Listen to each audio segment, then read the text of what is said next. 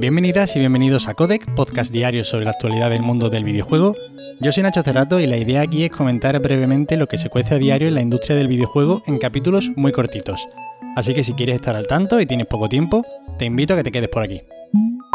Y hoy tenemos que empezar hablando de Sony, y es que a partir de ahora van a editar sus juegos en ordenador bajo la marca PlayStation PC.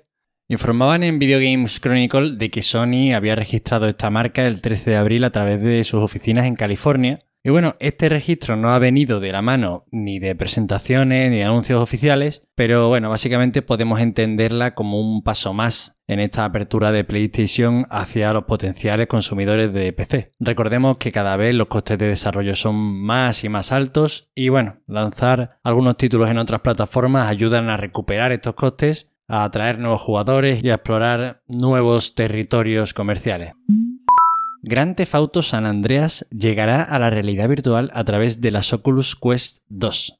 Desde Oculus afirman que llevan inmersos en este proyecto durante un montonazo de años y honestamente creo que este es un juego que puede ser un paso adelante muy importante en la realidad virtual. No hemos podido ver mucho y desgraciadamente la realidad virtual no se muestra nada bien a través de trailers. De hecho, es un problema para el marketing de la propia realidad virtual. Y el reto del movimiento hacia cualquier dirección es una de las cosas más complicadas en los juegos de realidad virtual.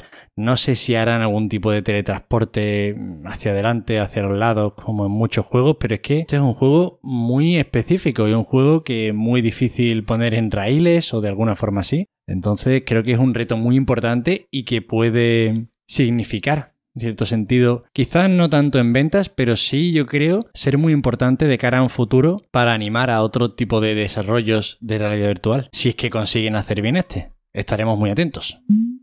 Y ahora una buenísima noticia, y es que Amy Hennig y Marvel están trabajando en un nuevo AAA de acción y aventuras con mucha carga narrativa. La especialidad de Amy Hennig, vaya que ya tiene muchísimas tablas en este aspecto. Al fin sabemos qué tienen entre manos en Skydance New Media, el estudio presidido por Hennig. Y bueno, no se sabe mucho más del juego. Se ha dejado caer que contará una historia y una aproximación completamente originales al universo Marvel, pero poco más.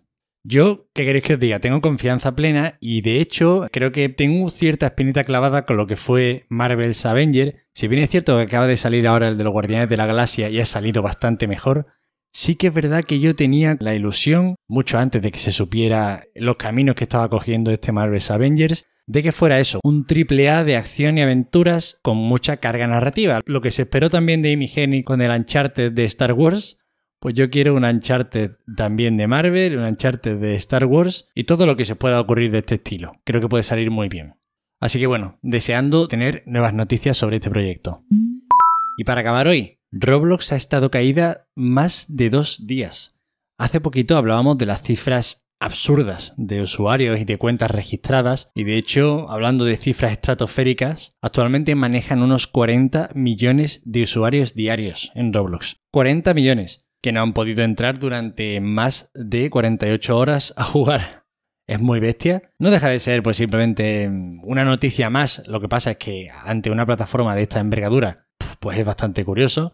De hecho, creo que es la primera gran caída de Roblox. Y bueno, comentaban desde la compañía que el apagón se debía a un crecimiento en la cantidad de servidores y que no hubo ningún tipo de ataque ni historias. Extraña también que si no ha habido ningún tipo de ataque hayan tardado tanto en solucionarlo. Pero bueno, ya ha vuelto a la normalidad y lo único es que se ha perdido este fantástico puente para viciarse los chavales al Roblox. Y eso es todo por hoy. Espero que os hayan resultado entretenidas las noticias ya sabéis, para cualquier queja, sugerencia o comentarios, me tenéis en arroba Nacho en Twitter. Os agradezco de corazón que sigáis otro día al otro lado escuchándome. Muchísimas gracias. Y nos vemos mañana como siempre. Hasta luego.